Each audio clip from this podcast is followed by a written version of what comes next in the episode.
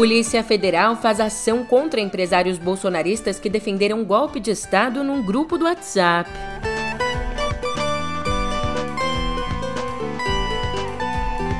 E os celulares apreendidos nessa ação teriam mensagens trocadas entre os empresários bolsonaristas e Augusto Aras. Por fim, em entrevista ao Jornal Nacional, Ciro Gomes critica a polarização odienta e promete um programa de renda mínima.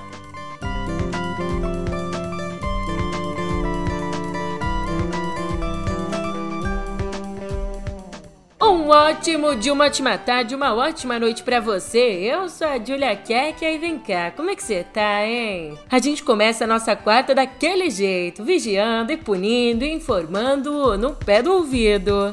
Bye.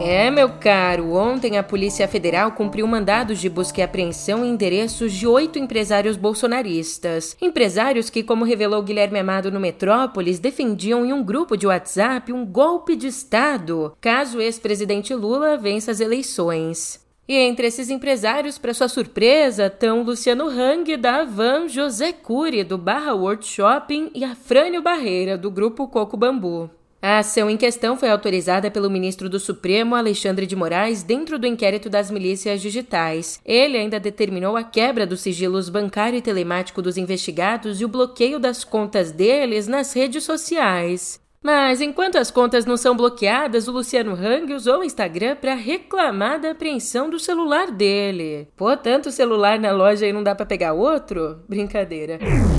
Ó, ali ele escreveu assim: Hoje fui tratado novamente como um bandido. Estava trabalhando às seis da manhã na minha empresa quando a Polícia Federal chegou claramente constrangidos. Eu nunca falei sobre golpe. Minha fala em determinado grupo de WhatsApp foi a seguinte: mais quatro anos de Bolsonaro, mais oito de Tarcísio, e aí não vai ter espaço para esses vagabundos, me referindo aos maus políticos desse país. Sempre defendi a democracia, a liberdade de expressão e opinião. Estou tranquilo porque não tenho nada a temer e estou com a verdade do meu lado.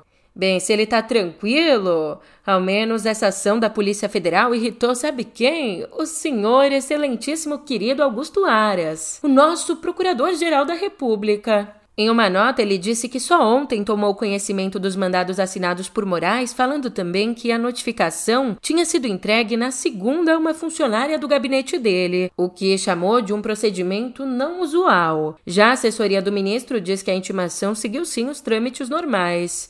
Mas assim, aparentemente Aras tem sim motivos para se irritar. Como contam os repórteres Felipe Ricondo e Flávia Maia, segundo fontes da PF do Ministério Público Federal, os celulares apreendidos hoje contêm mensagens trocadas entre o PGR e os investigados. Mensagens com críticas a morais e comentários sobre a campanha do presidente Jair Bolsonaro. Aliás, para você tapar aí da situação, Aras, por força de lei, também é o Procurador-Geral Eleitoral. Vocês gostaram? E ainda vem mais. Daí é claro que com essa história toda os nervos ficaram à flor da pele. Quem não saiu ileso foi Bolsonaro. No Planalto, sangue também ferveu. De acordo com Mônica Bergamo, o presidente aproveitou um almoço com empresários para criticar Moraes. Ali, Bolsonaro perguntou: Vocês acham que é proporcional bloquear as contas bancárias dessas pessoas?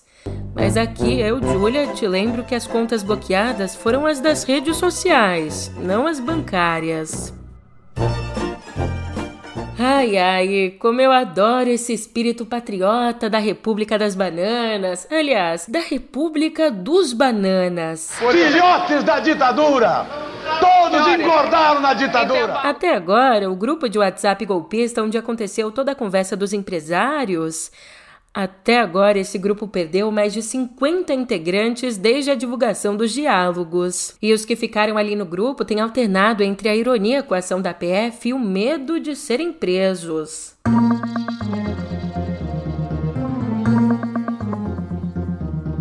Passando para outra informação, o ex-ministro Ciro Gomes. O candidato do PDT ao Planalto disse ontem no Jornal Nacional que pode repensar a estratégia de ataque aos adversários e que a prioridade é reconciliar o Brasil. Eu pretendo unir o Brasil ao redor de um projeto. E esse projeto tem um diagnóstico. Eu acho que o Brasil vive hoje a mais grave crise, se nós tomarmos em atenção os números do desemprego, da fome. Fome, fome, fome. 33 milhões de pessoas estão com fome 120 não fizeram as três refeições hoje. E há pessoas e grupos políticos responsáveis por essa tragédia. E eu acho, francamente, que a maior ameaça à democracia é o fracasso dela na vida do povo. Mas eu vou me esforçar para unir o Brasil, a unir, unir o Brasil, reconciliar o Brasil, o que não me parece haver contradição mas ele afirmou que é preciso apontar os nomes que levaram à polarização odienta entre o bolsonarismo e o petismo. Então, mas repare, a corrupção é praticada por pessoas e o desastre econômico, o privilégio que faz com que o Brasil tenha cinco pessoas acumulando a renda dos 100 milhões de nacionais brasileiros mais pobres de classe média é responsabilidade de pessoas e de grupos. Elas têm que ser apontadas, indicadas, responsabilizadas, mas não olhando para trás, olhando para frente, porque a ciência da insanidade, dizia o Einstein, talvez o maior cérebro da idade moderna, a ciência da insanidade é você repetir as mesmas coisas e esperar resultado diferente. Eu estou tentando mostrar ao povo brasileiro que essa polarização odienta, que eu não ajudei a construir, pelo contrário, eu estava lá em 18, tentando advertir que as pessoas não podiam usar, o, o, vamos dizer, a promessa enganosa do Bolsonaro para repudiar a corrupção generalizada e o colapso econômico gravíssimo que foram produzidos pelo PT. Ciro foi o segundo entrevistado de Renata Vasconcelos e William Bonner na série de entrevistas com os candidatos, e ali, em horário nobre, ele defendeu a adoção de plebiscitos nos modelos europeu e americano para liberar o governo da necessidade de compor com o Centrão e também defendeu o fim da reeleição. Então, aproveitando esse nosso debate sobre governança, modelo de, de, de, governança, é, o senhor citou a ferramenta do plebiscito e já disse em outras ocasiões: tem impasse, se houver impasse, plebiscito. Mas o que a história tem mostrado é que os plebiscitos têm sido usados por líderes populistas, especialmente na América Latina, como um instrumento para esvaziar o Congresso, o Poder Legislativo, criando crises institucionais graves. Esse tipo de democracia, digamos, democracia direta, pode pôr em xeque a nossa democracia representativa. Como é que o senhor pode evitar isso? É olhando mais para a Europa, para os Estados Unidos, do que para a Venezuela. Eu acho o regime da Venezuela abominável. Qual é a questão aqui? É um, é um modelo, é uma tentativa de libertar o Brasil de uma crise que corrompeu organicamente a presidência da República. Na área da economia, prometeu adotar um programa de renda mínima de mil reais para famílias carentes. Um programa que seria financiado por um imposto sobre grandes fortunas. Essa conta fecha, candidato? Fecha porque eu vou agregar, para fechar os 297 bilhões dos recursos que já existem, eu vou agregar um tributo sobre grandes fortunas, apenas e tão somente sobre os patrimônios superiores a 20 milhões de reais. Entenda bem, só 58 mil brasileiros têm um patrimônio superior a 28 milhões de reais. A gente tem que entender que eu represento uma espécie de movimento abolicionista num sistema escravista. Você não vai esperar que o escravista ajude o abolicionista. E é basicamente o que eu estou tentando fazer. Aliás, também ontem o Tribunal Superior Eleitoral cassou por unanimidade o mandato do deputado Nery Geller por abuso de poder econômico nas eleições de 2018. Na ocasião, com a ajuda do filho, Marcelo Geller, Nery fez uma triangulação de contas para abastecer campanhas de deputados estaduais com 1 milhão e 300 mil reais, além do limite permitido para campanhas e fora do prazo legal. Por isso, ele, que hoje concorre ao Senado, vai ficar inelegível por oito anos, tendo sim o direito de ainda recorrer ao Supremo Tribunal Federal. E presta atenção numa coisa: essa decisão do TSE, essa cassação, atinge em cheio a campanha de Lula, que tinha escolhido o deputado como interlocutor junto ao agronegócio. Ele é produtor rural e foi ministro da Agricultura no governo Dilma. Agora, espaço aberto para Alexandre de Moraes. No mesmo dia em que irritou o Planalto no Supremo, ele abriu uma linha de diálogo entre os militares e o TSE, a corte que preside. Mas como isso? Ontem, Moraes se reuniu com o ministro da Defesa, o general Paulo Sérgio Nogueira, e, segundo fontes no ministério, se mostrou aberto às propostas das Forças Armadas sobre a segurança das urnas eletrônicas. Depois do encontro, Nogueira teria inclusive contado a um funcionário que o encontro foi cordial, mas ainda não existe uma data para a reunião que os militares tanto querem com técnicos do TSE. E chegamos à hora que eu uso todo o meu charme para te perguntar: vem cá, você já é um assinante premium do meio? Se eu não ganhar no charme, fala sério, eu ganho aqui nos benefícios, porque além de ajudar o nosso jornalismo, assinando você tem acesso a uma série de conteúdos exclusivos, incluindo o Meio Político, uma newsletter semanal de análise política. E no meio político de hoje, a historiadora mineira Heloísa Starling, autora de Ser Republicano no Brasil Colônia, examina o que significa ser republicano no Brasil de hoje e também por que recuperar esses valores pode ser fundamental para a sobrevivência da nossa democracia. Ela diz que o primeiro passo é retomar a capacidade de ocupar espaços públicos para neles imaginarmos juntos o que queremos ser. E então, a partir disso, buscar um consenso de como chegar lá. E esse, é claro, é um desafio tão gigante quanto o próprio Brasil.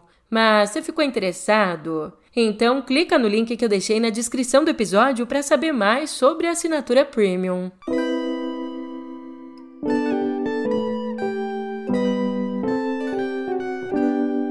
Um relatório publicado nesta terça pelo Observatório Europeu da Seca, que é um órgão vinculado à União Europeia, apontou que a Europa está passando pela pior seca em pelo menos 500 anos. Dois terços do continente estão em estado de alerta e os dados mostram redução na produção de eletricidade, também da safra de alguns alimentos e dificuldades no transporte fluvial por conta das condições climáticas. E o pior é que não para por aí, vem mais pela frente. De acordo com o um documento, a região mediterrânea ainda vai enfrentar condições mais quentes e secas que o normal até novembro. E se você está pensando nas chuvas de agosto, sim, por um lado elas aliviaram o clima em várias regiões, mas por outro lado as tempestades acabaram causando ainda mais danos às plantações. Enquanto isso, na Califórnia, o ar quente e seco, ao se unir com ventos fortes em um incêndio, produziu um fenômeno chamado demônio de fogo. Imagina só essa imagem. Nas gravações que fizeram desse fenômeno, a gente consegue ver as chamas agitadas pelos ventos formando um redemoinho numa espécie de tornado de fogo. É, o tempo não tá para brincadeira, então enquanto há tempo. Você gostou do trocadilho? Brincadeira, enquanto há tempo a gente volta para o Brasil para conversar sobre políticas públicas. A Secretaria de Segurança Pública de São Paulo firmou um convênio de cooperação científica em parceria com a USP, com a Fundação Getúlio Vargas e com a FAPESP para estudar o impacto do uso de câmeras em fardas de policiais militares aqui no nosso estado. O projeto vai contar com mais de 18 milhões de reais, 18 milhões e 600 mil em recursos financiados pela FAPESP e pela GV, para o desenvolvimento de ferramentas com inteligência artificial que ajudem a aprimorar a prevenção e o controle do crime e da violência. E nesse estudo, os policiais também vão coletar, tratar e organizar bases de dados sobre ocorrências criminais e atuação policial, além de conduzir programas de segurança pública. Já em outra parte do país, pesquisadores do Amazon estimam que a Amazônia Legal tem mais de 3 milhões de quilômetros de estradas clandestinas, o que, para você ter uma noção, equivale a nove vezes a distância entre a Terra e a Lua. E essas vias são construídas por madeireiros, garimpeiros, grileiros e outros proprietários de terra que abrem caminhos, muitas vezes, a partir de rodovias oficiais. Em vários casos, elas passam por áreas de florestas preservadas, unidades de conservação e terras indígenas. E o estudo do Amazon, que conseguiu fazer essa estimativa, usou inteligência artificial para detectar caminhos quase imperceptíveis a olho nu, analisando imagens de satélite registradas lá em 2020. E uma coisa que a gente tem que prestar atenção, algo que os pesquisadores alertaram, é para o fato de que a abertura de estradas é o primeiro passo no processo de exploração da extração predatória de madeira.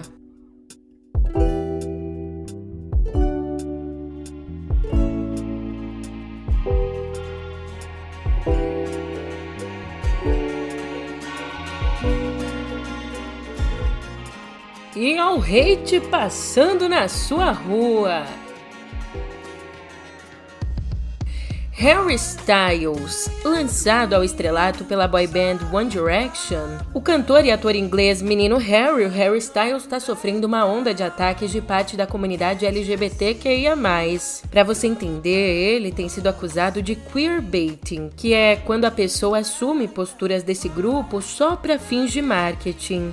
Nos palcos e fora deles, Styles usa roupas e acessórios de gênero fluido, lembrando David Bowie nos anos 70, e já disse em algumas entrevistas que a necessidade de definir a sexualidade de alguém é fora de moda. Inclusive, no mais novo filme em que ele aparece, o My Policeman, Harry Styles vive um policial dos anos 50 que se descobre bissexual numa época em que isso era crime no Reino Unido. Mas tem sido ressaltado por aí que, apesar dele falar tudo isso, ele só fala porque Styles só aparece em público com mulheres e está num relacionamento com a atriz e diretora americana Olivia Wilde. Oi, diversidade sexual!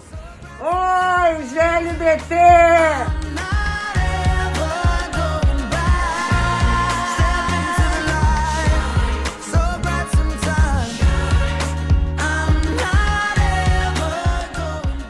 E a estreia na semana passada de Mulher Hulk, defensora de heróis, na Disney Plus, trouxe à tona um conceito que acompanha, ou melhor, um conceito que assombra jogos, filmes e séries apoiados fortemente em imagens geradas por computador. O conceito de Vale da Estranheza. Você já ouviu falar? Aliás, esse foi um dos fatores que levaram ao fracasso do longa Final Fantasy de 2001. Agora, ficou curioso? Quer saber mais? Ó, quem falar mais sobre esse conceito é Pedro Doria no novo episódio de Pedro e Cora, que já tá no YouTube do Meio e nessa plataforma favorita de podcasts.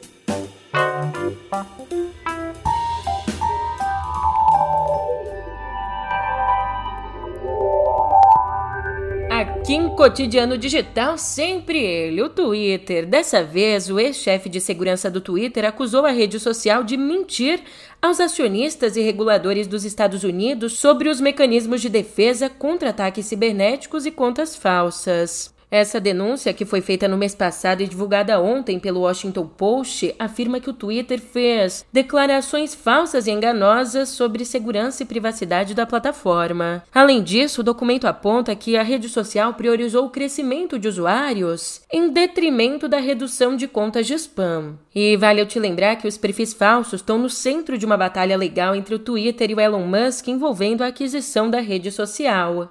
Falando de outra rede social, Marquinho, e o Marquinho vai ter que abrir o bolso. O Ministério da Justiça e Segurança Pública condenou o Facebook a pagar 6 milhões e 600 mil reais pelo vazamento de dados de usuários brasileiros em 2018. Essa condenação envolve o compartilhamento ilegal de informações para a empresa Cambridge Analytica. Você tá lembrado? É aquela consultoria britânica de marketing político que foi usada por Donald Trump nas eleições presidenciais. E ali, mais de 87 milhões de pessoas em todo o mundo tiveram seus dados vazados, incluindo 443 mil brasileiros. Dados que foram vazados por meio de um teste de personalidade chamado This Is Your Digital Life.